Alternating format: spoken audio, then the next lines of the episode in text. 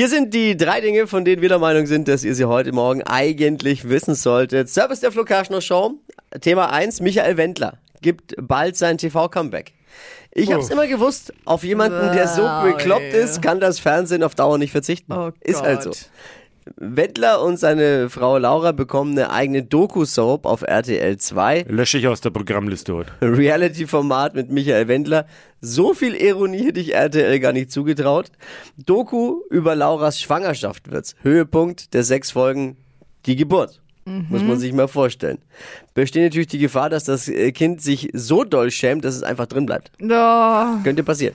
oh Gott, ich finde es ganz Äh, schlecht. ganz furchtbar. Furchtbar von ganz RTL schlimm. 2, muss man mal ganz Ja, ehrlich ja. sagen. Shame Pfui. on you! Pfui, RTL 2, pfui. Deine Freunde vom ADAC, Dippi, haben die neue Pannenstatistik äh, für das vergangene Jahr veröffentlicht. Die meisten Pannen, wie immer, bei der Frisur von unserem Chef. Oh, das ist gemein. Nein, häufigste Pannenursache im vergangenen Jahr Probleme mit der Batterie. Schwache Batterie im Auto ist ärgerlich, aber nicht so ein Drama wie beim Handy eines Teenagers. Akkuschweiß.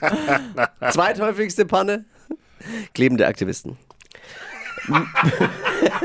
Spaß. Mehrere EU-Abgeordnete kritisieren, dass Milliardäre wie Elon Musk und Co. kaum Steuern bezahlen und fordern deshalb eine globale Steuer für Superreiche.